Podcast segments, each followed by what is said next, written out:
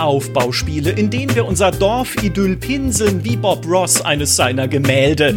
Da drüben mh, noch ein Förster, da hinten eine Windmühle und dort, oh, dort knietet der Bäcker, wo doch eigentlich die Brauerei blubbern sollte, aber das ist gar kein Problem, sondern einfach ein Happy Little Accident.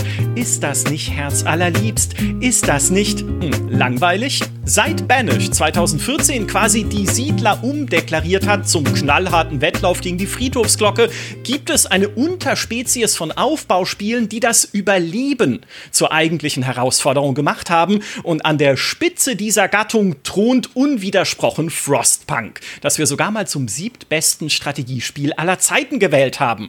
Nun bekommt Frostpunk nächstes Jahr einen Nachfolger, Frostpunk 2, bei dem ich mich aber frage, brauchen wir den überhaupt? Kann man diesem Survival-Gameplay immer noch etwas Neues abgewinnen? Das müssen wir jetzt meine beiden Gäste erklären. Ich begrüße den Generalgenossen der Essiggurken Kolchose Potsdam Ost und letzten des Hauses Mecklenburg-Twitch. Herzlich willkommen, Steinwallen. Hallo, Stefan. Ja, hallo in die Runde und ich bewundere, dass du sogar bei meinem Workers Let's Play immer dran bist und Potsdam schon kennst. Gratulation. Ja, ich kenne sie alle, all deine Städtchen. Für alle, die es nicht wissen, worum es da geht, schaut euch die Let's Plays an von Steinwallen zu Workers und Resources. Es ist ein Genuss schon alleine wegen der Ortsnamen. Ich sage nur Erzfurt und, und die sonstigen. Nicht vergessen wollen wir an dieser Stelle natürlich meinen zweiten Gast. Er legt noch immer wöchentlich eine gelbe Nelke am Grabe des unbekannten Försters aus die Siedler nieder, weil selbst er als frisch gewählter Sprecher des Nekromantenzirkels Oberbayern nicht vermag, jenen Förster ins Unleben zurückzurufen. Deshalb beschäftigt er sich nun auch lieber mit Frostpunk statt mit Forstpunk. Hallo, Maurice wow. Weber. wow. ja. Also man muss ja jetzt hier mal, ne, dass du diese wie so oft mechanisch, seelenlos vorgeschriebene Einleitung jetzt schon zum dritten Mal runterrattern musstest, werden wir hier gelangweilt dir zuhören, war es alles wert für, für, diesen, für dieses Finale. Ich gebe es offen zu. Nun kommt Frostpunk nächstes Jahr. Den Satz sage ich nochmal. Äh, ich fange nochmal vorne, entschuldigt. Jetzt habe ich es hab verhauen. Seit Banish 2014 die Siedler quasi umdeklariert hat zum knallharten äh, Wettlauf gegen die Friedhofsglocke. Jetzt leckt mich am Arsch. wenn man es einmal, einmal verkackt hat, verkackt man es immer. Das Gute ist ja tatsächlich, dass ich ja aktuell dem Förster jetzt endlich frisch nicht mehr hinterher trauern muss, weil jetzt ist die Pioneers-Demo da und es ist alles wundervoll und der Förster da ist sogar überfleißig und müllt mir ständig mein Dorf zu, weil er so viel pflanzt.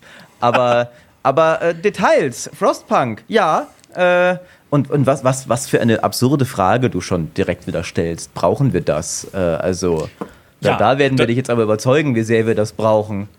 Ja, ich will, wir wollen vielleicht erstmal kurz aufzäumen, wie ihr es und wo ihr es überhaupt gesehen habt. Denn ihr habt euch beide Frostpunk 2 angeschaut auf der Gamescom.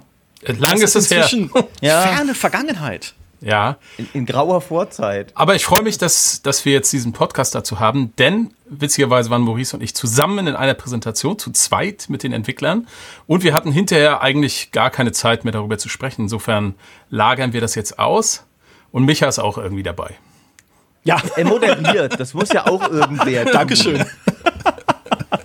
Ich halte das Ganze hier zusammen mit meinen unverschämten Fragen. Mhm. Äh, ich kann es allerdings einleiten mit einer unverschämten Erklärung noch zusätzlich, denn obwohl so viel Zeit vergangen ist, seitdem ihr es euch angeschaut habt, Frostpunk 2, haben wir zwar Screenshots vom Spiel, aber noch kein Gameplay-Videomaterial. Und ich habe nachgefragt bei 11-Bit, warum das so ist. Und die Antwort ist, wir wollen das richtig machen. Wenn wir Gameplay davon veröffentlichen, dann soll das halt richtig ordentlich sein. Und ich glaube, das ist so ein bisschen so Entwicklerstolz. Wisst ihr, weil ihr habt's ja, ihr habt's ja gesehen und es sah hoffentlich nicht völlig unfertig und verbuggt aus, als ihr es gesehen habt. Überhaupt nicht. das eine, Stunde vorgespielt fast. Es ist ziemlich absurd. Äh, und, und äh, wir waren alle jetzt auf Standby. Ach, wie cool, wenn ein bisschen Videomaterial kommt, kann man da voll geil drüber erzählen und so. Mhm. Jetzt haben wir halt diese sechs Screenshots und werden euch halt stattdessen ein Wortbild malen müssen. Ja, es ist, glaube ich, auch, äh, das meinte ich mit Entwicklerstolz, dass natürlich Leute, die an dem Spiel direkt arbeiten, teilweise Fehler sehen, die uns nicht mal auffallen, wenn wir ein 4K-Video anhalten und vergrößern, bis man jeden Pixel einzeln zählen kann. Ich weiß, ich habe das, äh, das kurz als Anekdote, ich hatte das mal bei Codename Panzers, einem Echtzeitstrategiespiel aus lange vergangenen Tagen, als ich auch eigene Screenshots gemacht habe aus dem Spiel und danach meinte der Producer nachvollziehbarerweise, aber ich habe es einfach nicht gesehen, hast du die Grafikfehler nicht gesehen? Und da war halt bei einem Panzer der Schatten ein bisschen kaputt. Ja, da hat irgendwie ein bisschen was vom Schatten gefehlt von einem Panzer in dem Spiel.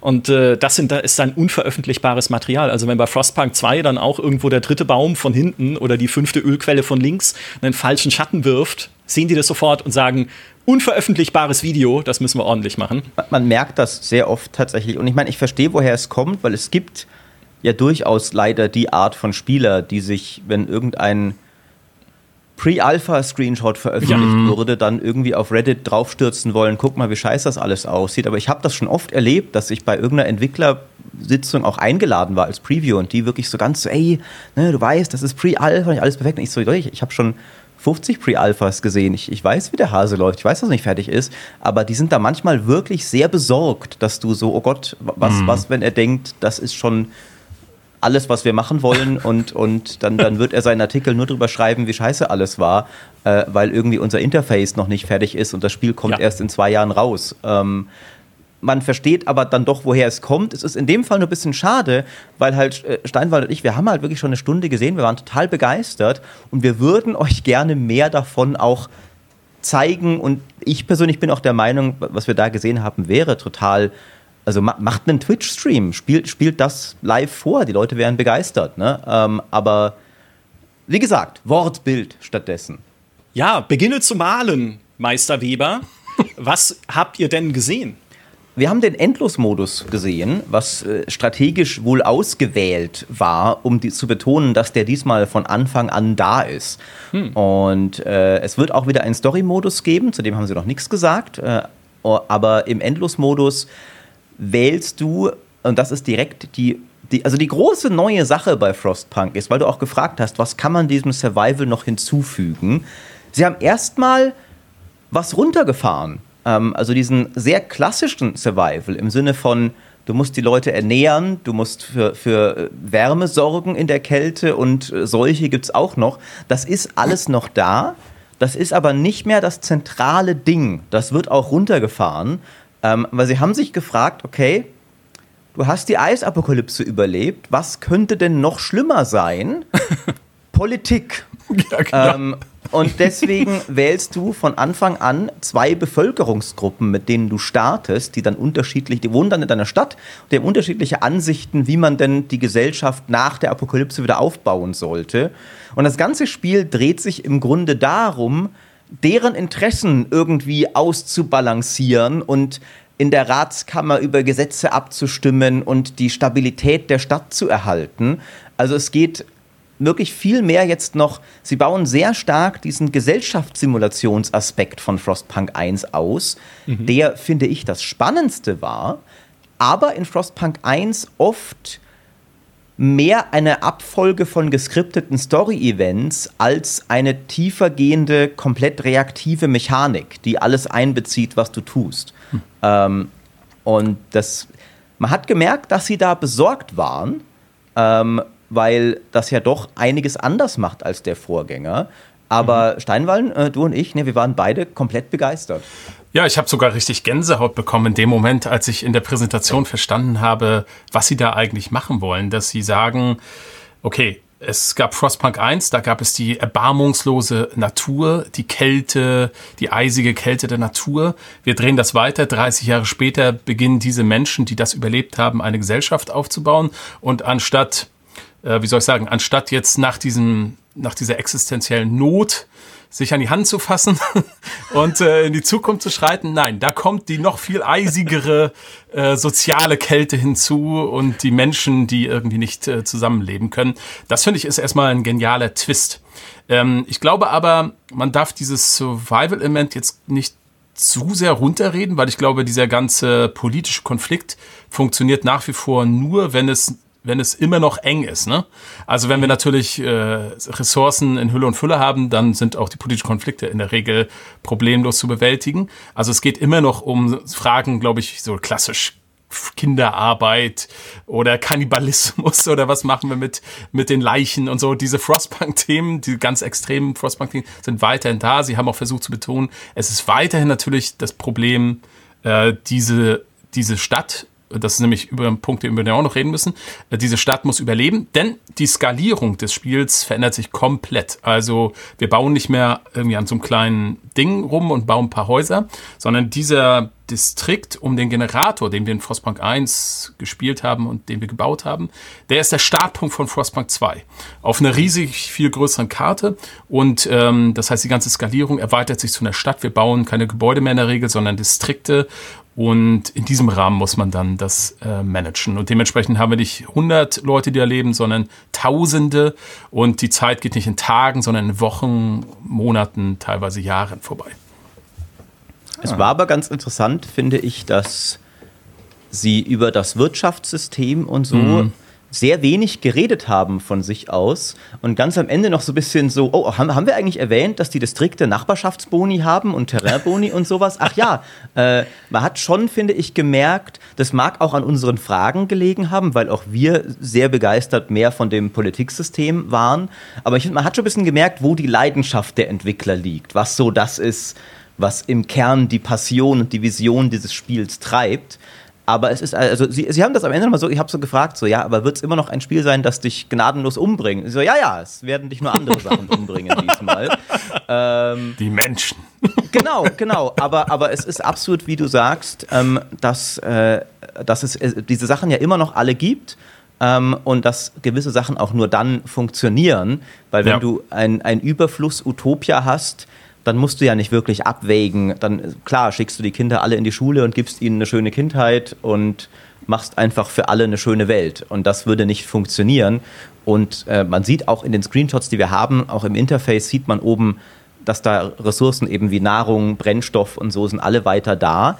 Ähm, aber zum Beispiel so Sachen wie, ähm, so wie ich das verstanden habe, Sie haben das Wort zurückfahren benutzt, deswegen bin ich nicht ganz sicher, was Sie genau damit meinen, aber mhm. dieses dass du wirklich jedes einzelne Gebäude beheizt halten musst und es diese mhm. Heatmap gibt für jedes Gebäude. So in diesem Detail scheint es das nicht mehr zu geben und es ist auch nicht mehr ganz so, so zentral oben im Interface ähm, die Temperaturanzeige. Die gibt es schon auch noch, aber zentral ist jetzt die Spannungsanzeige. Sie haben das die soziale Temperatur genannt, was ich ganz interessant fand. Also zentral ist jetzt eher, wie steht's in deiner Stadt? Äh, wie nah sind die Leute davor, sich alle gegenseitig an die Gurgel zu gehen.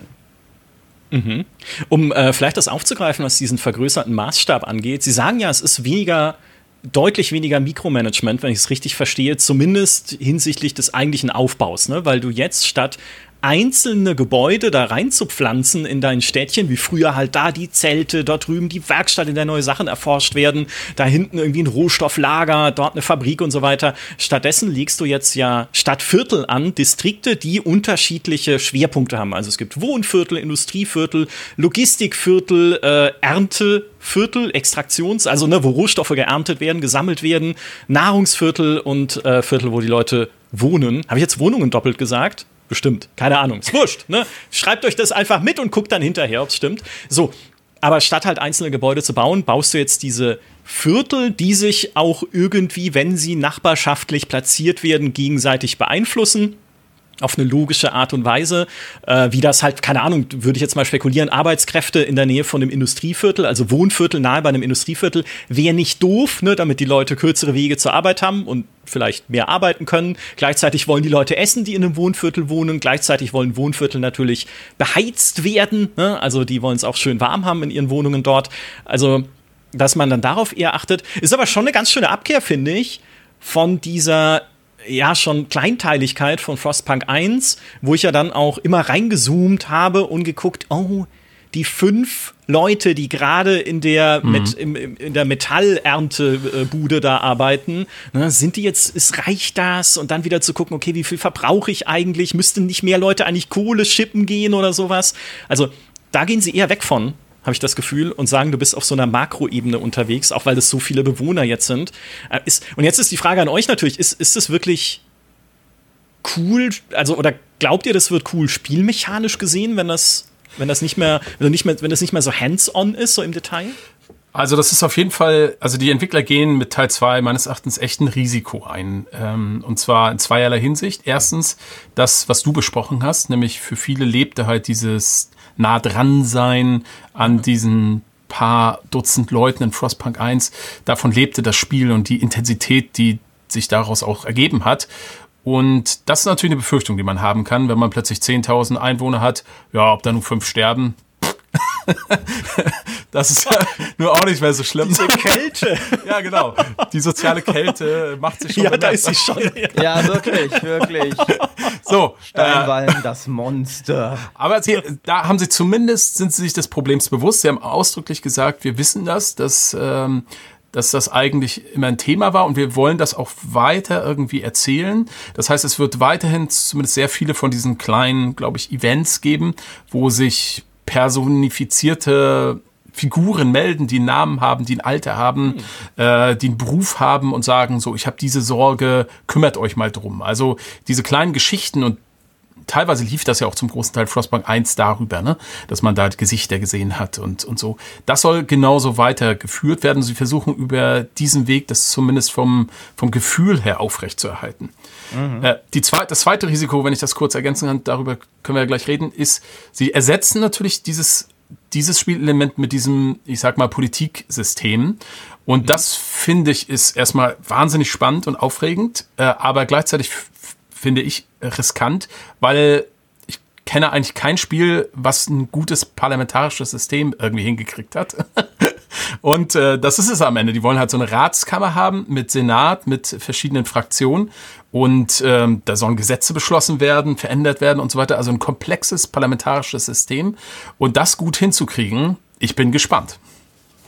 Oh, jetzt muss ich aber direkt äh, äh reinspringen und sagen, nicht mal Victoria 3, weil daran, daran hat es mich natürlich sofort ja. erinnert, weil es ja auch ein, ein, das ist natürlich völlig falsch, was ich sage, aber ein ähnliches Setting ist, weil es ja ein Steampunk-Setting mhm. ist, was auch so viktorianisch aussieht, ne, so nach 18. Jahrhundert und äh, oder 19. Jahrhundert. Äh, und Du glaubst, also selbst das Politiksystem von Victoria 3 hat dich nicht überzeugt in der Hinsicht? Es ist okay, sagen wir es mal. Es macht, was es in okay. diesem Spiel äh, machen soll, aber es steht in diesem Spiel ja auch nicht so wirklich im Vordergrund. Es ist so ein Element dieses Regierungssystems und dass es da okay ist, reicht für das Spiel. Aber in Frostpunk 2 soll es das Zentrum des Spiels werden und da reicht dann nicht okay.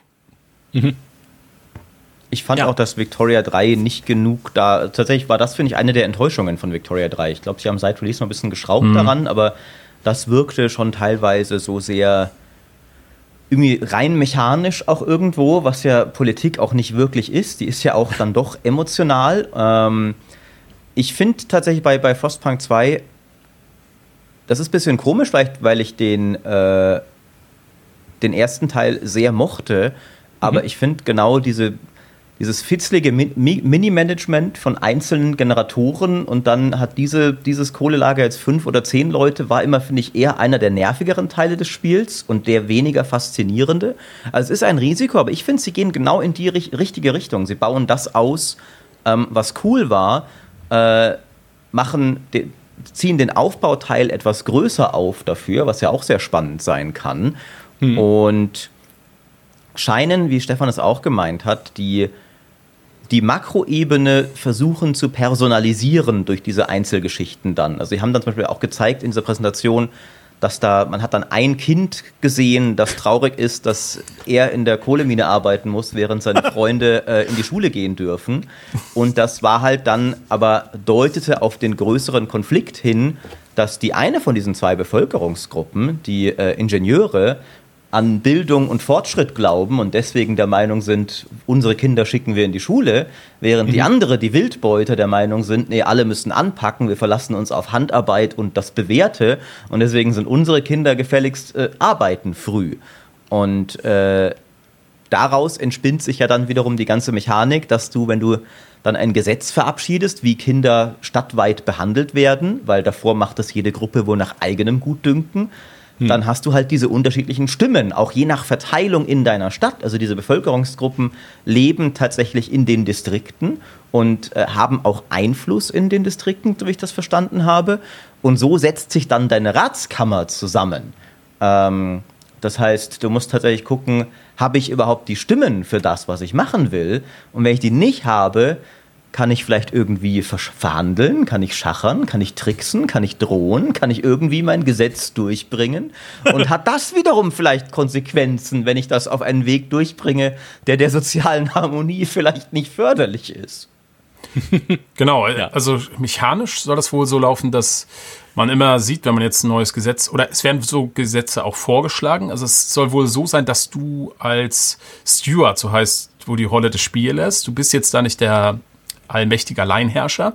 Übrigens auch interessant, ob Schade. das vielleicht, ob ja. das vielleicht quasi als Endgame-Content möglich ist, auch äh, in Frostpunk 2 so eine Art Diktatur aufzubauen. Äh, denkbar ist Sehr es ja. interessant. Es stimmt, im Einser gab es ja am Ende so diese New ja, World Order genau. irgendwie, genau. äh, äh, Moral wird nie wieder ein Problem sein oder wie das dann damals schön im Tech-Tree hieß. Äh, ich kann mir das gut vorstellen, dass das ein Weg ist. Aber auf jeden Fall am Anfang ist man halt nicht der Allmächtige, sondern muss irgendwie in dieser Kammer um Mehrheiten buhlen. Und man sieht dann bei so einem Gesetzesvorschlag. Es werden wohl einfach immer Fragen gestellt. Also es gibt wohl nicht so einen Tech-Baum, sondern so Ideen und Fragen, die thematisiert werden. Also was soll mit unseren Kindern passieren? Was soll mit den Leichen passieren? Und so weiter. Und die werden dann debattiert. Und dann ähm, kann man wohl selber Gesetze einbringen, aber es kommt auch von den einzelnen Gruppierungen.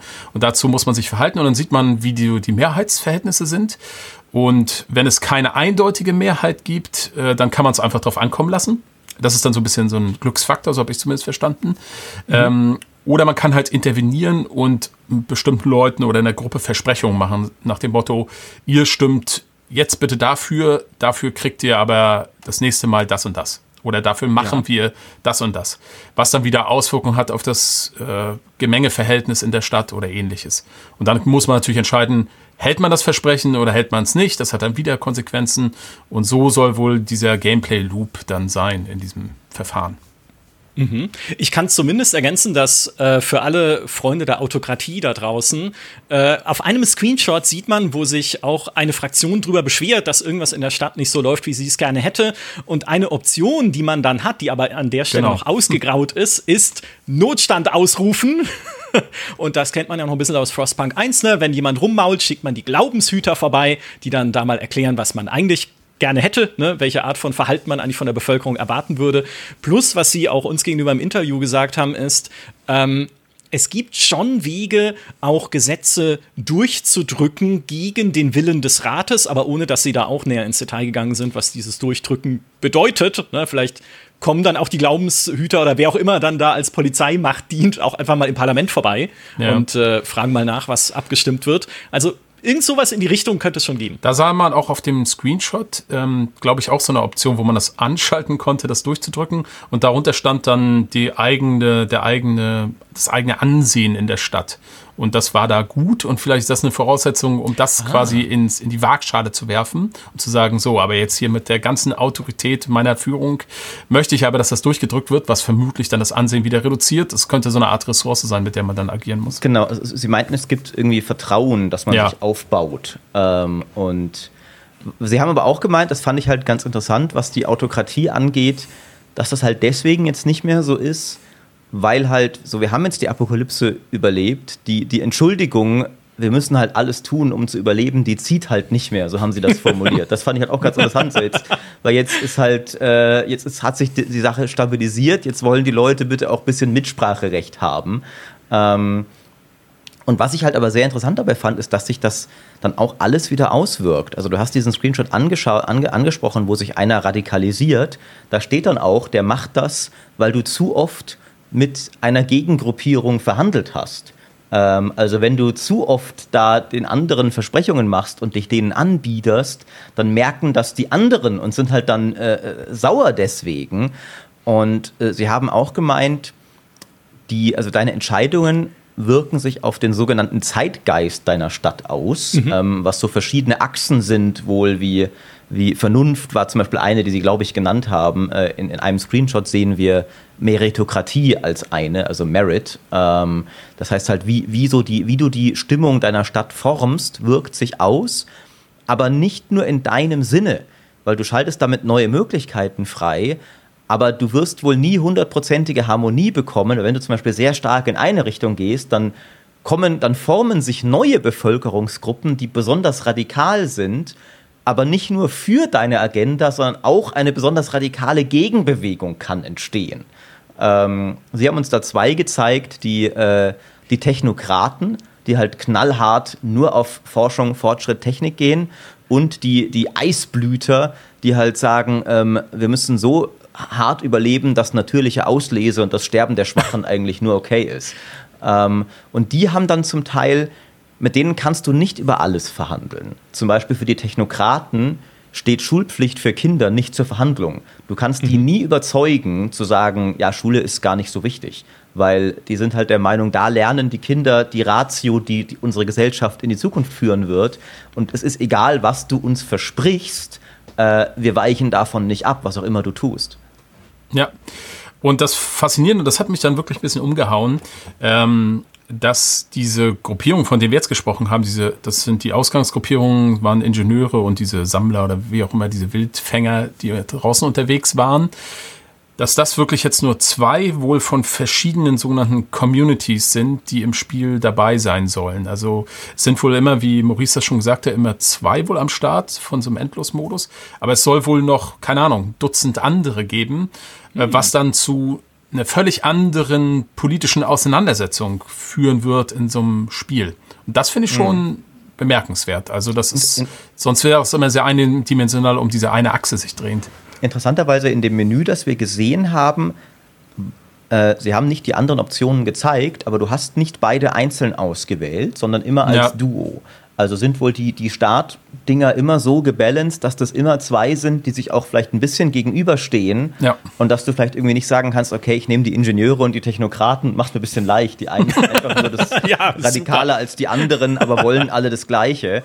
Ähm, wobei witzigerweise selbst dann würde ja wahrscheinlich im Spiel irgendwann passieren, so okay, es entsteht jetzt ein Protest dagegen, dass du so hart technokratisch bist die ganze Zeit. Aber es ist wohl so gebalanced, dass das äh, immer eine, eine Startsituation ist, die halt eine gewisse Dynamik reinbringt, aber vermutlich halt auch nicht zu krass. Also vermutlich wirst du nicht, oder vielleicht doch, so die radikalsten direkt von Anfang an haben. Ich vermute mal, wer halt von Anfang an die Technokraten und die Eisblüter hat, hat ein bisschen ein interessanteres Spielerlebnis, sage ich mal, als die normalen. So wie ich das verstanden habe, sind diese Extremisten immer zugeordnet zu ihren, ich sag mal, normalen also zu ihrer normalen Partei, verstehst du? Also ich glaube, so, ich hatte es so verstanden, dass die Technokraten die extremistische Fraktion der Ingenieure sind und die Eisblüter die extremistische Fraktion der Sammler sind. Und so hat jede Ausgangscommunity so eine Art extremistischen Flügel, der zum Tragen kommt, wenn es nicht in ihre Richtung geht. So hatte ich das zumindest verstanden. Da war ich mir gar nicht sicher. Ja. Ich hatte das auch gefragt. Mhm. Die Formulierung war ein bisschen unklar tatsächlich. Ich hatte es auch erst so verstanden. Okay ähm, aber bin mir nicht ganz sicher. Aber es wirkte auf jeden Fall sehr mhm. so. Ähm, aber auf jeden Fall scheint es noch unterschiedliche zu geben. Und was du sagst, ist sehr richtig, dass die halt dann dein Spiel sehr beeinflussen, weil interessanterweise die, die wählen ja nicht nur für Gesetze, die beeinflussen zum Beispiel auch, welche Technologien du erforschen kannst. Weil du hast dann einen Tech-Tree, der im Grunde daraus besteht, dass du eine Reihe von Problemen hast, und jede deiner Bevölkerungsgruppen macht dir Vorschläge, wie du den lösen kannst. Und ich bin mir jetzt nicht sicher, ob es wirklich so ist, dass jede Bevölkerungsgruppe für jedes Ding was eigenes vorschlägt. Ich könnte mir zum Beispiel vorstellen, dass die Ingenieure und die Technokraten halt immer das Gleiche vorschlagen, nämlich eine technologische Lösung. So ins Detail sind sie nicht gegangen. Aber es war dann schon so, dass man sich vorstellen kann, dass wenn du gewisse Gruppen gar nicht hast, steht dir eine gewisse Lösung, eine gewisse Technologie auch nicht offen weil ja. das müsste eine Bevölkerungsgruppe erstmal einbringen in, in, das, in, den, in den Pool der Vorschläge. Und das Beispiel, das Sie uns gezeigt haben, war, wie verbessern wir die Nahrungsproduktion durch äh, chemischen Dünger oder indem wir mit unserer eigenen Scheiße düngen. ja. Schön. Ich habe jetzt gerade gedacht, na, wie umschreibt man das am schönsten? Ja, aber ja, du sagst es einfach, wie es ist. Über, muss man es, also macht es Sinn, das zu umschreiben? Also manchmal muss man auch einfach frontal rein, Micha. Manchmal. Ja. Werden wir hier wieder demonetarisiert? ja, ja. Ähm, und dann ja, kriegst du tatsächlich, die Entwickler haben das okay. genannt, eine Biomüllanlage, die du baust. Mhm. Ähm, Während halt, wenn du aber das andere gewählt hättest, hättest du dieses Gebäude nicht. Also es ist nicht nur, du erforschst quasi hm. linear einen Forschungsbaum runter, sondern es ist wirklich immer, du wählst eine Option Und die hat dann wieder Konsequenzen. So, ähm, die tatsächlich ist dann auch nie, nicht so, dass dann die anderen sofort auf die Barrikaden. Die Ingenieure sagen dann schon so, okay, finden wir nicht so geil, ähm, machen wir schon mit, aber wo, wünschen sich dann wohl nochmal, aber könnt ihr vielleicht zumindest irgendwie eine, ein gutes Kanalisationssystem dazu bauen, dass das nicht uns alle hier zumüllt oder sowas. Und das reduziert dann die Effizienz. Da kannst du dann auch sagen, okay, Kompromiss, oder du sagst, nein, volle Scheiße voraus. Ähm, und dann werden natürlich die Kinder krank, die darin arbeiten in, deinem, in deiner Biomüllanlage, weil, ja, hast du dir jetzt selber ausgesucht. Okay, ich ziehe jetzt die Überschrift Frostpunk 2 volle Scheiße voraus in Betracht für dieses Gespräch. Nichtsdestotrotz, diese, diese Wechselwirkungen, das finde ich, äh, ergibt halt auf jeden Fall spannende Möglichkeiten, was auch immer sie später dann da einbauen. Es ist ja auch so, dass dann die Ingenieure ja wollen, dass diese menschlichen Abfälle, wie man noch sagen möchte, ähm, geklärt werden weil sonst vielleicht Kinder krank werden, wenn sie das Essen essen, wenn das irgendwie nicht richtig gewaschen wird oder wenn das nicht richtig, äh, ja, wenn da nicht richtig die Kanalisation funktioniert. Also dann hast du halt einfach am Ende mehr kranke Leute, weil du angefangen hast, äh, gewisse Sachen über den Feldern zu versprühen als Dünger. Auf der anderen Seite chemischer Dünger, wer weiß, was da alles drin ist und was da passieren kann, ne? wo dann wieder die äh, Sammler auf der anderen Seite nicht so happy damit sind. Ähm, anderes Beispiel, was wir in einem Screenshot gesehen haben über eine Abstimmung, ist ja, wen lässt man in die Stadt? Mhm. Was ich auch einen spannenden Aspekt finde. Ne? Also wer darf sich denn überhaupt einer kleinen äh, also pseudo-utopischen Gesellschaft da anschließen in Frostpunk 2? Lässt du nur qualifizierte Arbeitskräfte rein? Oder alle, die irgendwie überlebensbedürftig gerade sind? Oder wie, ne? Wie, wie handelst du diese, äh, diese Einwanderung?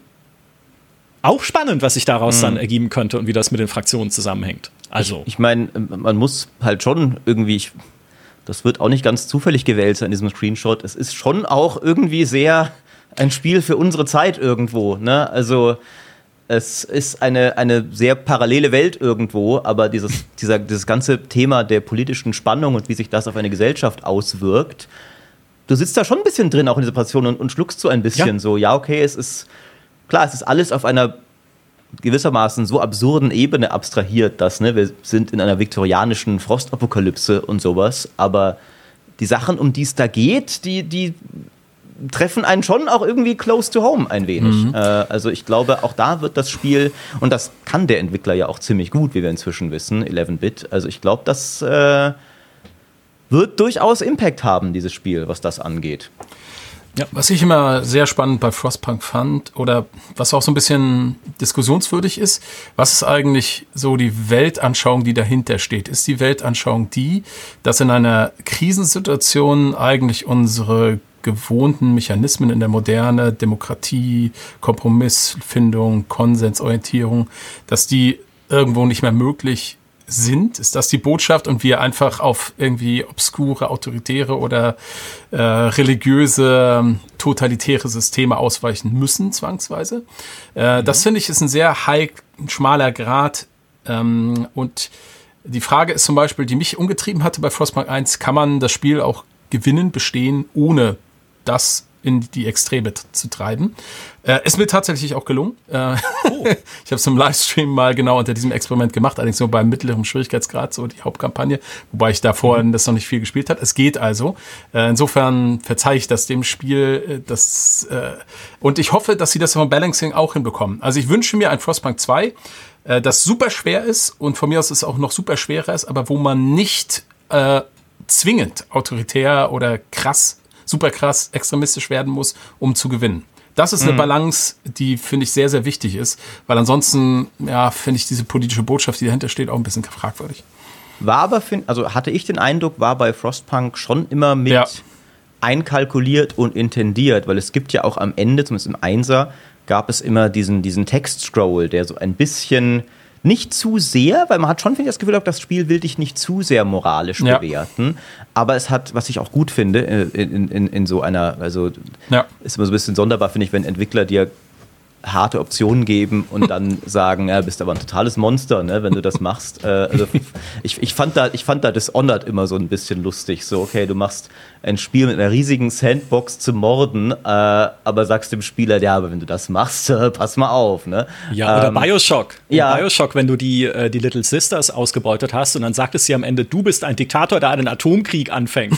okay, da fehlen aber noch ein paar Zwischenschritte, ja. glaube ich, jetzt an der Stelle. Okay. Aber, aber bei Frostpunk gab es schon so zumindest dann so Andeutung am Ende, so ich glaube so irgendwie so, ich habe den genauen Wort, ich, ich, ich glaube, wir haben es geschafft, unsere Seele zu bewahren. Mhm. Irgendwie sowas. Also mhm, wenn du, wenn du, okay. je nachdem, wie, wie weit du gehst, ähm, und, und es gab auch in diesen Szenarien, ähm, wo ich weiß nicht mehr, welches Szenario es war, wo dann die, die Lords irgendwann in die Stadt kommen. Und genau, die, Lon die Londoner, ne? Ja, oder? Ne, das ist nochmal ein anderes. Die Londoner sind Ach so, ähm, das ist im, Hauptszenario? im Hauptspiel, aber es gab noch ein Szenario, wo, du, wo du so Flüchtlinge aus der Arbeiterklasse ursprünglich spielst und dann kommen irgendwann die Lords auch ran. Du hast erst voll Angst, dass sie euch wieder knechten wollen. Dann sind die auch komplett ausgehungert. Ja. Äh, mhm. Und dann kannst du sie aufnehmen und dann gibt es Spannungen und so. Und es war schon immer möglich, das dann auch zu befrieden und zu einer Art von Happy End zu führen. Es war halt durch die Spielmechanik schwierig, äh, je nach Schwierigkeitsgrad auch und so. Aber man hatte schon den Eindruck, dass das Spiel die Möglichkeit bietet, ein, ein Happy End dir zu erkämpfen und dann auch am Ende schon klar sagt, okay, das war jetzt ein gutes Ende, was du bekommen hast. Glückwunsch, äh, du hast du hast es auf einen Weg einen, einen Weg gemacht, der äh, ich glaube, Menschlichkeit war das Wort, das benutzt mhm. wurde. Wir haben unsere Menschlichkeit bewahrt, glaube ich, war ein Satz, den du am Ende von Frostpunk 1 bekommst, wenn du es nicht zu sehr übertreibst. Glaube ich, ist eine Weile her, aber irgendwie sowas in die Richtung war es. Ja, den hast du nie gesehen wahrscheinlich. nee, niemals. Deswegen tue ich mir auch gerade so schwer, ihn im Kopf zu behalten. ähm, ich habe die New World Order da am Ende gesehen und gedacht, okay, Ziel gesetzt. Ja, genau. Aber insofern, also äh, für mich ergibt es total tatsächlich Sinn, was sie machen mit diesem Politiksystem, weil das ja eigentlich auch das war, was ich mich bei Frostpunk 1 schon immer gefragt habe, wenn ich die Kinderarbeit einführe, ist es ja eine absolute Entscheidung. Dann ist sie halt eingeführt und ja, dann sinkt halt vielleicht die Hoffnung der paar Leute, die in meiner Stadt wohnen und die Hoffnung auf eine güldene Zukunft, auf überhaupt ein Überleben. Aber mehr dann auch nicht. Klar, die Leute, die dann halt keine Hoffnung mehr haben, werden dann zu diesen Londonern, die sagen, wir sterben hier doch eh alle, lasst uns lieber zurückgehen nach London wo alles vereist ist, die Deppen, ja, die sterben dann halt einfach, wenn sie da rausziehen in die Wildnis. Aber ne, die werden dann halt, äh, die verlieren dann äh, jegliches Vertrauen in meine Führung.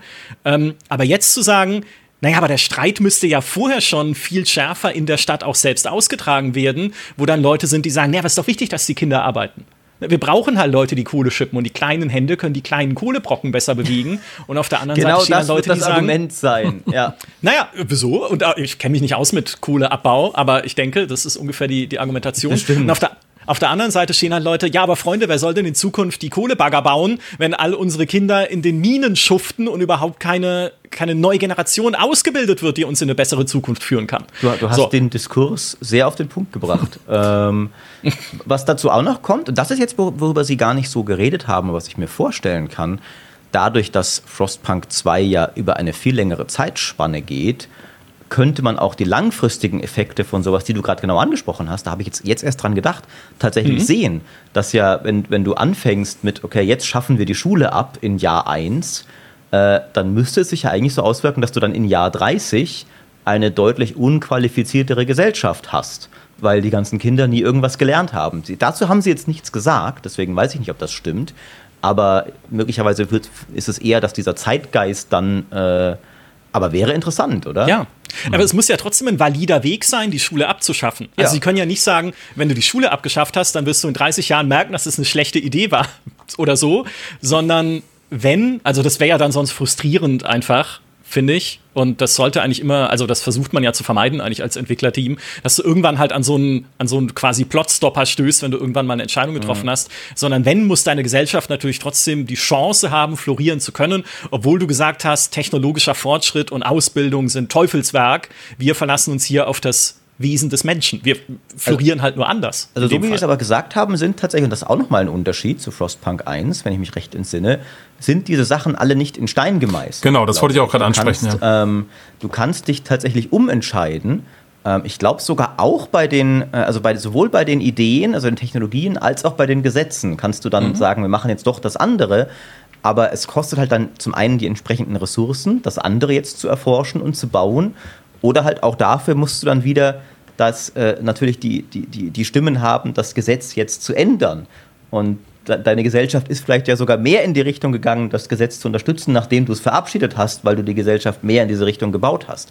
Das heißt, mhm. das wird vielleicht schwerer, ähm, aber du kannst wohl tatsächlich, äh, auch da wieder, das war ja in Frostpunk eigentlich auch immer so ein bisschen klar Spielmechanik und sowas im Einser, aber man kann ja Gesetze wieder ändern so. Das ist ja nicht so als einmal abgezeichnet, okay, ab jetzt Kinderarbeit in die Ewigkeit. Die Unterschrift hier ist bindend. Ähm, ja. Ich meine, es ist vielleicht bei Frostpunk 1 auch über so eine kurze Zeitspanne gespielt, aber es ist ein bisschen albern, wenn der, der Steward jeden Tag sagt, ja, genau. Hey, heute anderes Gesetz. Ähm, aber Frostpunk 2 mit seinem längeren Zeitraum ermöglicht dir tatsächlich Umentscheidungen. Mhm. Ja, das ist auch sinnvoll, natürlich. Was mich interessieren würde dann, ähm, das haben Sie noch nicht gezeigt, aber ist, wenn Sie ja unterschiedliche Interessengruppen da einbauen können auch. Also wenn es nicht immer nur die Ingenieure und die Sammler sind, die dann in ihrer radikaleren Stufe zu den Technokraten und Eisblütern werden, in ihrer radikaleren Ausprägung. Du kannst ja so viel noch machen mit anderen Fraktionen, die man theoretisch noch einbaut.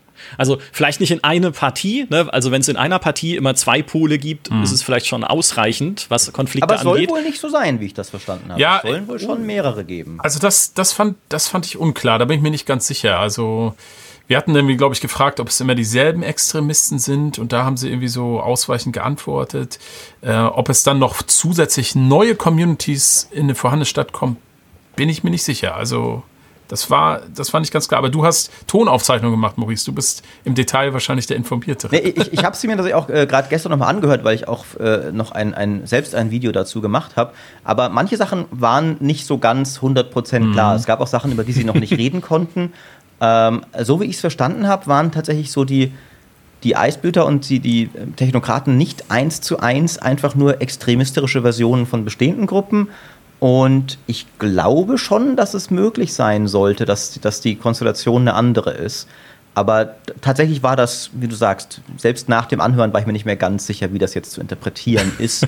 Sie haben auch ähm, noch nicht gesagt, wie diesmal, haben wir gesagt, dass es sie geben wird, die Frostlande wieder geben wird, also diese ja. externe Weltkarte. Mhm. Ich könnte mir halt schon durchaus vorstellen, dass halt ähm, Zuwanderung ein Weg ist, wie später mhm. im Spiel nochmal eine Gruppe reinkommt. Also wenn es vor allem, wenn es eine größere ist, du findest vielleicht die Ruinen einer anderen Stadt und das sind dann ein paar hundert Leute und dann sagst du, okay, ihr könnt kommen und dann waren die vielleicht wie zum Beispiel in Winterhome, ne, Teslas Leute, die dann voll auf Wissenschaft gehen. Und so bringst du dir Technokraten rein, obwohl du sie eigentlich selbst noch nicht hattest. Könnte ich mir vorstellen, aber das ist Spekulation. Ja, oder ganz andere Leute, ne? Dann, dann kommen halt äh, Umweltschützer oder sowas und sagen, ihr könnt doch hier nicht Öl aus der Erde pumpen, was dann der neue Rohstoff ist in Frostpunk 2, mit dem man sich auseinandersetzen darf und seine Stadt befeuert. Ihr könnt doch nicht Öl aus der Erde pumpen, das ist das Blut von Walen.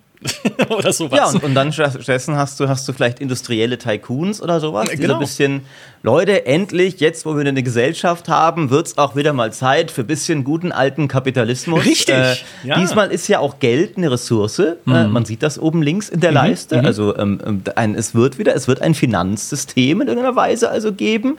Äh, ich könnte mir sehr gut vorstellen, dass das ich meine, ist eigentlich eine sehr naheliegende Achse, ne? Irgendwie, ich meine, gut, ja, weiß nicht, wie sehr Gibt bestimmt auch Sozialisten oder so, das kann ich, das Ja, genau, sein. Sozialisten versus Kapitalisten, irgendwie sowas. Mhm. Dann hast du halt als Ausprägung davon irgendwie Kommunisten und komplett laissez-faire äh, Kapitalismus.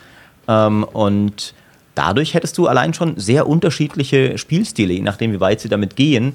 Und auch ein sehr schönes modulares System, für künftige Erweiterungen. Ja, weil das ja ein exakt. sehr interessanter Weg wäre, das Spiel auszubauen, weil ja damit dann auch wirklich immer einher neue Gebäude und sowas gehen können, die dann in den Ideenbaum gebracht werden durch diese neuen Gruppen.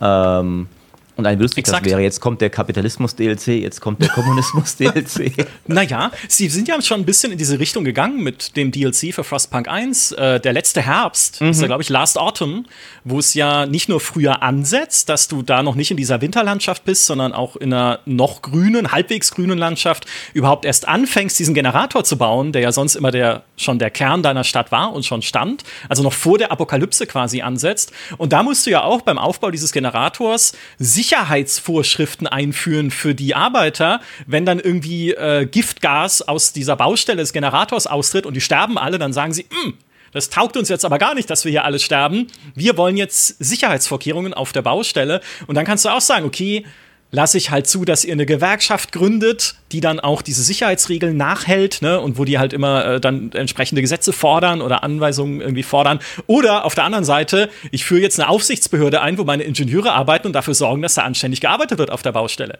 Egal was austritt mhm. da. Und genau damit haben sie ja schon gespielt. Also ich bin mir, also es, wär, es wäre schon sehr Verschwendung, würde ich jetzt sagen, wenn sie das nicht in einem Frostpunk 2 weiterführen würden. Also ich finde, man sieht tatsächlich sehr, ähm, dass Last Autumn so ein bisschen ihr erster Experimentiergrund war, glaube ich, für Gedanken, die dann zu Frostpunk 2 führten. Mhm. Also ich finde, mhm. Frostpunk 2 fühlt sich lustigerweise sehr an wie ein Sequel zu Last Autumn konkret, äh, weil das wirklich genau damit schon angefangen hat, dass du dich für eine von zwei Bevölkerungsgruppen entscheidest und ein bisschen mehr mit diesen sozialen Dynamiken spielt. Der Unterschied mhm. war halt, finde ich, immer, dass es halt in bisherigen, also in Frostpunk 1 immer doch am Ende mehr so also schon auch mit Mechanik, aber so eine Kette von geskripteten Events ähm, ja.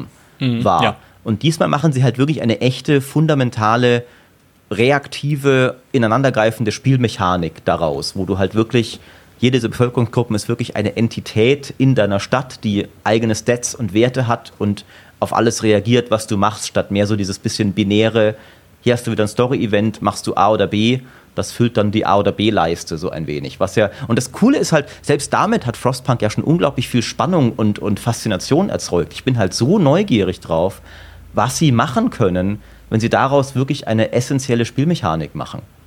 Ja. Wenn sie es hinkriegen, ja. ne, um die Sorgen von Stefan nochmal aufzugreifen. Dass es cool ist. Man muss halt Abstimmung. immer vorsichtig sein heutzutage, weil es gibt gefühlt kaum noch einen Entwickler, den man einfach so blind vertrauen kann. Irgendwie alle, denen ich mal blind vertraut habe, haben inzwischen gezeigt, ja, macht es lieber nicht. Ähm, trotzdem, finde ich, muss man auch so fair sein, dass jetzt 11-Bit bislang wirklich auf höchstem Niveau abgeliefert hat in eigentlich allen Spielen, die sie gemacht haben. Ähm, das heißt, ja? man, man muss gucken, es ist eine große Herausforderung, auch ein Risiko, ja. Ähm, aber ich will auch immer nicht skeptischer sein, als vielleicht angebracht ist, weil so der bisherige Track Record deutet schon drauf, sie hätten zumindest das Zeug dazu. Absolut, ja. Sag ich mal. Ich will auch nicht als Skeptiker hier in Erinnerung bleiben. Also ich freue mich schon wahnsinnig darüber. Ich, ich hatte ja auch wirklich die Gänsehaut und die Vorfreude ist groß, weil ich mir gerade, ich sage mal so, ich wünsche mir schon immer so ein gutes Politikspiel. Mhm, und ja. wenn das jetzt im Frostpunk-Szenario ist, umso besser. Ja, total, das unterschreibe ich äh, in, in Blute bei Mitternacht, was du gerade gesagt hast.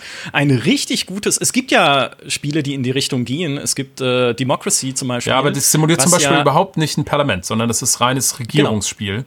Das ist ja. auch schon ganz gut, aber äh, das Interessante ist ja diese unterschiedlichen Fraktionen irgendwie das, an ja. Politik.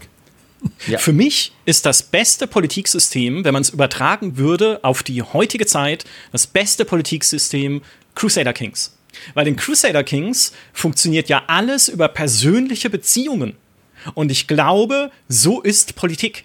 Also dann, ne, du, also das, wir wollen jetzt nicht zu weit abschweifen. aber gegen ich Ende des Podcasts hier richtig. Alle Stefan, warst Politikwissenschaftler jetzt? Politik, äh, ja, diskutiert das in den Kommentaren weiter. Nee, aber es, ich fände es halt lustig, weil dann theoretisch kannst du ja sagen, naja, so wie in Crusader Kings du halt ihn arrangierst und wie du mhm. halt äh, Verträge aushandelst mit einzelnen Fürsten und sowas, kannst du ja in einem Politiksystem zum Beispiel sagen, naja, ich kenne doch hier irgendwie den Vorsitzenden von der Partei noch von früher von der Uni, mhm. also haben wir da schon allein einen Beziehungsbonus, dann trete ich doch mal an den heran mit meiner Idee, die Steuern zu erhöhen oder so. Ähm, und das ist halt dann weniger auf so einer Makroebene erstmal ist, sondern erstmal mhm. auf so einer mikropersönlichen Ebene Sachen äh, eingefädelt und entschieden werden. Plus natürlich dann Leute, die sich nicht leiden können. Hey, ich mach doch den Deppen nicht zum Minister, weil der mir mal irgendwie vor zehn Jahren in einer Fernsehdebatte irgendwie dumm gekommen ist. Ja. Ah, aber er hat verdammt viele einflussreiche Freundinnen und Freunde da draußen, also muss ich ihn zum Minister machen, aber zähneknirschend, deswegen gebe ich ihm ein Ministerium, was einfach nichts zu entscheiden hat oder so. Also genau ja, mit so einer Mechanik. Ist was dran, ja. Also, genau mit so einer Mechanik wünschte ich mir mal ein Spiel über die Römische Republik mit dem Senat oh, und ja. so. Das würde da super passen, wie ich finde. Ähm, ich, ja. ich, fürchte bloß, Frostpunk 2, das kann man schon jetzt sagen, wird nicht so sein. Es wird nein, nicht nein. auf so einer charakter- und personalisierten Ebene laufen. Nee, nee aber ist, sie nee. wollen da ja sehr eine Gesellschaft simulieren. Und genau. das ist, denke ich, auch ein, ein cooler Weg.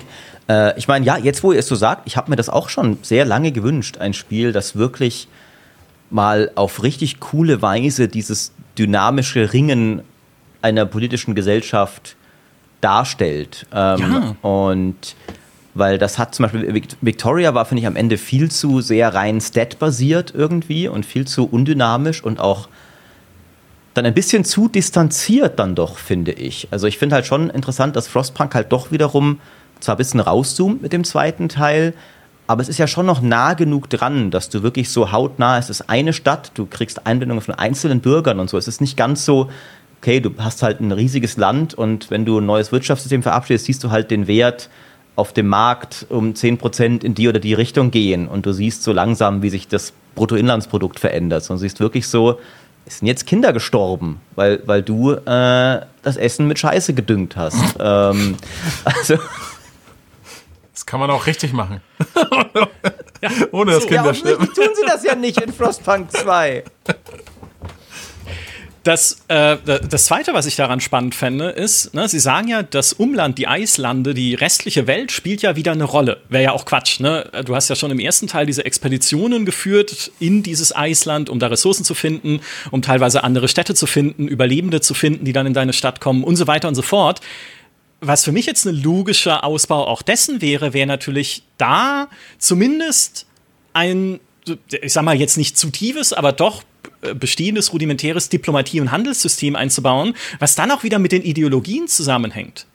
Aber muss es ja eigentlich sogar, weil wenn du dir vorstellst, okay, ich habe jetzt hier eine Stadt, da sind wir alle technologie- und fortschrittsgläubig.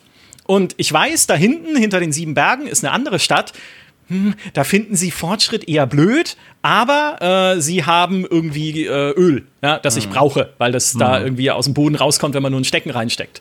Und wie, wie machen wir das jetzt? Wie lösen wir diesen Konflikt? Muss ich jetzt schauen, dass ich die Ideologie meiner Stadt oder den Zeitgeist meiner Bewohnerinnen und Bewohner verändere, damit die anderen lieber mit uns zusammenarbeiten? Oh, das wäre, finde ich, nochmal eine spannende globale Ebene, die es hätte haben, Also, also wenn, haben könnte. wenn man so ein bisschen sich betrachtet, dass die DLCs fürs Einser ein bisschen schon Spielwiese fürs Zweier waren, dann gab es ja den, den letzten DLC, der, der war nicht so gelungen, aber der hat ja ein bisschen mehr auf so Diplomatie und Verhandlung mit anderen Siedlungen genau gesetzt. Ähm, haben Sie tatsächlich nichts dazu gesagt? Ist reine Spekulation, aber ist gar nicht so unplausibel, finde ich. Das, weil Diplomatie ja wirklich auch nochmal ein super wichtiger Faktor in der Politik ist, weil umgekehrt dann auch so, okay, deine eigene Bevölkerung vielleicht wieder denkt, so, Moment, wie du, du versprichst jetzt denen da drüben, dass, dass, dass wir jetzt da ein bisschen so in die Richtung gehen, um deren Öl zu bekommen, aber es ist ja gar nicht, was wir hier wollen, äh, ist ja auch wirklich ein fundamentaler Teil von Politik. Oder du machst jetzt Geschäfte mit, mit den Diktatoren da drüben, hä, Ja. was? Ähm, und wie sieht es mit den Menschenrechten aus? Solche Geschichten. Ich hatte mir irgendwie notiert und ich konnte damit aber nichts mehr anfangen, deswegen habe ich es noch nicht erwähnt, Angebot- und Nachfragesystem. Äh, Hattest du das noch in Erinnerung gehabt, was sie damit gemeint haben? War das, Das intern? waren tatsächlich, ähm, das waren die Distrikte. Ah, Ähm, okay. Dass jeder Distrikt, ähm, das hat mich ja auch schon ein bisschen angesprochen, produziert Sachen, braucht aber auch Sachen. Ah, ja, ja, verstehe. Das Mhm. heißt, das Ressourcensystem wird wohl weniger so ein ähm, einfach Sammeln von Ressourcen, sondern eher so ein in die Waage halten. Ausbalancieren. Dass Mhm. du, dass du immer, dass du halt nicht mehr Wirtschaft baust, als du unterhalten kannst und gleichzeitig am Ende halt natürlich im Plus rauskommst, ähm, aber mehr so, mehr so ein, ein stetiger Fluss von, von Gütern, statt ein, ich, ich horte so viel wie ich kann und dann kommt die Nacht und es wird gegessen, weil nicht gearbeitet wird. Äh, Frostpunk war eins war wirklich so, jeder Tag ist ein, ein Horten über Tags und dann hoffen, dass es genug ist, dass in der Nacht und am nächsten Tag das Essen und die Kohle reichen. Und Ja. das geht ja im Zweier nicht mehr, weil, es, weil der Tag gar nicht mehr so eine, so eine Einheit ist mit Tag und Nacht. Ja. Ja. Oder ein Horten für den Sturm. Wenn du Genau. schon weißt, oben in Frostpunk 1, oh mein Gott, die Temperatur sinkt bald um drei Stufen auf minus 80 Grad. Da arbeitet aber keiner mehr in den Außenbereichen, vielleicht nicht mal mehr in den Innenbereichen meiner Stadt. Lass uns mal lieber genügend Kohle haben, damit nicht alles einfriert. Ja, Das auf ist aber jeden wohl Fall. zum, zum Teil noch drin, trotz reduzierter Survival-Mechaniken, weil man sieht es in einem der Screenshots oben rechts, Mhm. ist tatsächlich diese klassische Leiste, wo du A, da steht dann gerade ähm, ruhiges Wetter und du hast auch diese Zeitleiste, wo dir irgendwann angezeigt wird, bald geht die Temperatur hoch oder runter. Ja. Das heißt, so ein bisschen dieses Vorbereiten auf schlechte Zeiten ist wohl schon noch drin, ähm, aber es wird wahrscheinlich nicht mehr ganz so zentral sein wie im Einser, weil halt dieses ganze Hitzesystem und so auch nicht mehr ganz so detailliert ist. Ja. Äh, Was diese Balance noch angeht, die du gerade angesprochen hast, das ist ja dann zum Beispiel, dass äh, Wohnviertel nicht nur beheizt werden wollen. Sie stellen Arbeitskraft zur Verfügung, aber sie wollen nicht nur beheizt werden, sondern das haben sie gesagt, sie wollen auch verwaltet werden, also in irgendeiner Form ein, eine Verwaltungsressource wird es wohl auch geben, Ah ja, ne, weil das, interessant. die Leute da nicht völlig chaotisch rummarschieren. Es gab ja diesen Infrastrukturdistrikt, kann das vielleicht damit dann zusammenhängen, dass der dafür nötig Möglicherweise. Möglicherweise. Und der zweite Gedanke, den ich gerade noch hatte, ist, ich mag das Interface nicht. Aber das bin jetzt auch nur ich, also entscheidet selbst, weil ich mochte das Interface von Frostpunk 1 sehr gerne, weil es halt einfach so steampunkig war, so ein bisschen dreckig mit Zahnrädern und auch so Klonkgeräuschen, wenn man Sachen aufgemacht hat. War nicht alles immer perfekt komfortabel, wo man hinklicken musste, aber ich fand das sehr atmosphärisch. Das, was sie jetzt gezeigt haben für Frostpunk 2, ist mir zu glatt. Wisst ihr, was ich meine? Oder ist. ist es sehr clean, ja. euch nicht so wichtig? Genau. Sieht aber schick aus. Also Ja. äh, es ist halt, es ist halt nicht mehr der Existenzkampf, der krasse. Ja.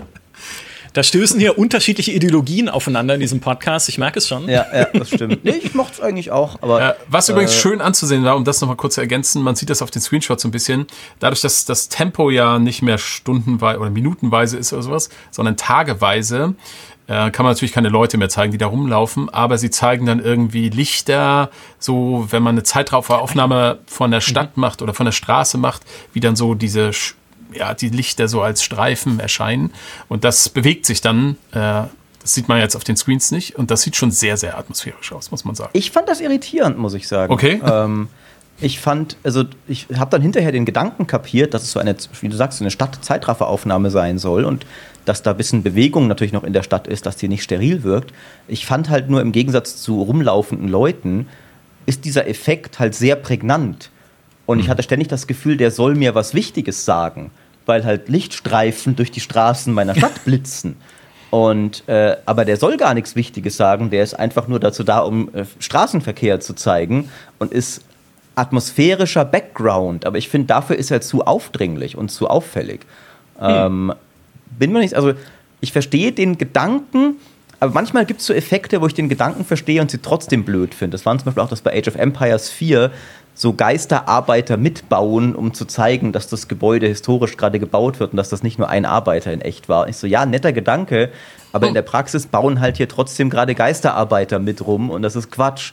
Äh, irgendwie, ja, äh, Okay. Ja, auch, auch interessant. ein weiterer. Ideologiekonflikt. Das sind dann die, die DLC-Interessensgruppen, die Interface-Liebhaber, die Interface-Hasser und die Verkehrsstreifen-Liebhaber und Verkehrsstreifen-Hasser.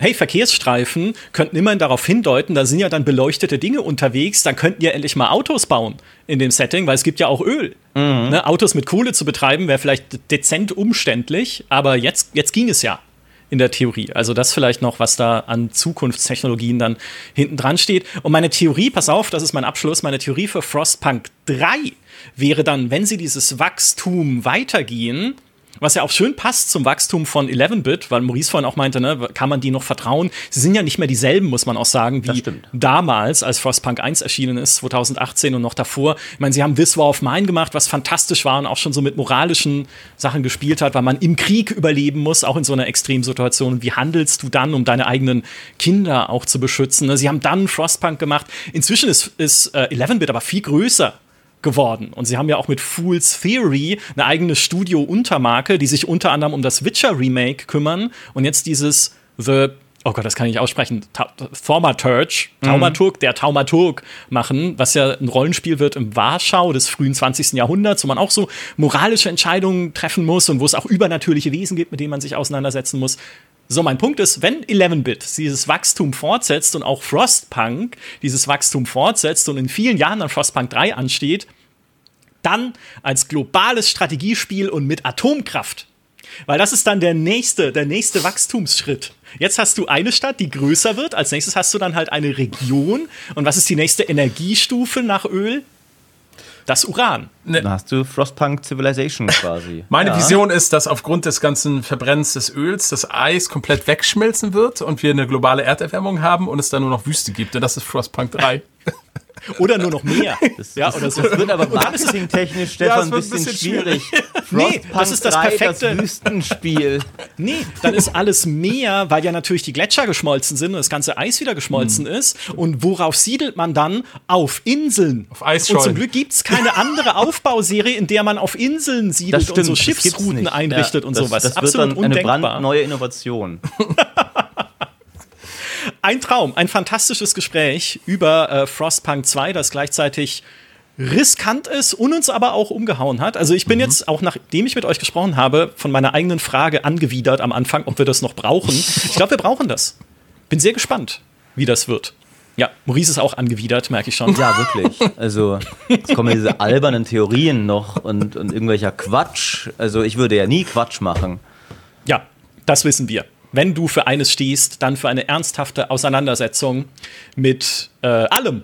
Ja. Quasi, wer mehr ernsthafte Auseinandersetzungen von Maurice mit allem sehen möchte, der findet ihn natürlich als Maurice Weber auf Twitch und auch auf YouTube. Und äh, von Stefan gibt es natürlich ganz viel mehr, auch auf Twitch und auf YouTube bei Steinwallen. Vielen Dank, dass ihr beiden heute da wart. Es hat mir großen Spaß gemacht. Und ich würde sagen, wenn das Ding draußen ist, dann setzen wir uns nochmal zusammen Ja. und schauen mal, wie sehr es äh, unsere Theorien äh, bestätigt oder vielleicht auch verwirft und wie gut es am Ende geworden ist, was die Politik angeht.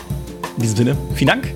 Vielen Dank an alle, die uns zugeschaut und zugehört haben. Macht's gut und bis zum nächsten Mal. Danke, Ciao, ciao. tschüss. Adios. Oh, und du hast das Meme bestätigt, dass äh, Männer immer an das Römische Reich denken. Das habe ich vergessen zu sagen. Ich wollte es auch noch einbauen. Natürlich, natürlich.